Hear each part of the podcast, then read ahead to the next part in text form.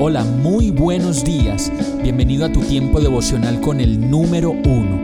Qué alegría saludarte con la certeza de que Dios está obrando en tu vida su perfecta y buena voluntad, ya sea porque estás aprendiendo de un momento difícil o porque estás disfrutando de su amor a plenitud con paz y tranquilidad. Llegó la hora de tomar tu Biblia, pues de seguro Dios te va a hablar, te va a reconfortar y lo mejor de todo, te va a dar las respuestas que estabas buscando. ¿Qué esperas? Vamos, súbete de una vez en este pequeño pero eterno vuelo devocional con destino al cielo. Y el mensaje de hoy se llama Aroma de Cristo.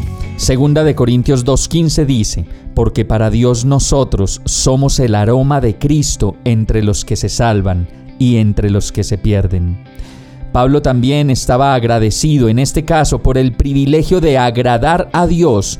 Con la misma analogía, ahora representa a Dios como el emperador que al final del desfile, de ese desfile triunfal, también percibe la fragancia nuestra y se complace en los esfuerzos victoriosos que representa en todo lugar donde los siervos de Dios son fieles y ejercen una influencia eficaz para el Evangelio, Dios es complacido y su complacencia la recibe como aroma fragante en el cielo. Por eso su palabra en 2 de Corintios 5:9 dice, "Por eso nos empeñamos en agradarle, ya sea que vivamos en nuestro cuerpo o que lo hayamos dejado, vivimos para hacer la voluntad de Dios." con el fin de hacerle sonreír. Se trata de ser fiel en lo poco, como lo dice Mateo 25, 21. Y su Señor le respondió, Hiciste bien, siervo bueno y fiel, en lo poco has sido fiel, te pondré a cargo de mucho más. Ven a compartir la felicidad de tu Señor. Y eso es aroma.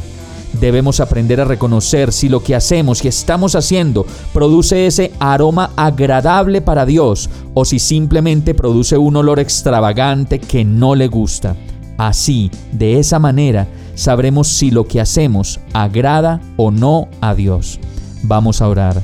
Señor, solo quiero agradarte, que cada cosa que pueda hacer sea como una ofrenda para ti, incontaminada limpia, perfumada y agradable a ti.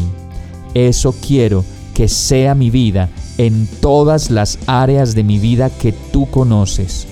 Ayúdame a permanecer en tu voluntad, Señor. Yo te lo pido, en el nombre de Jesús. Amén.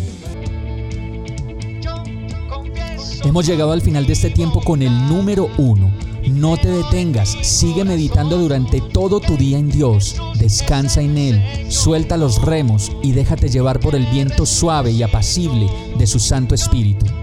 Solo compártelo con quien lo necesite y ames. Hoy, de la mano de Dios, todo será un gran día. Para más información visita nuestra página www.iglesiabierta.com o llámanos al 313-334-0116. Oramos y rogamos para que cada día te enamores más de Dios y para que no pares de pasar todo tu tiempo con el número uno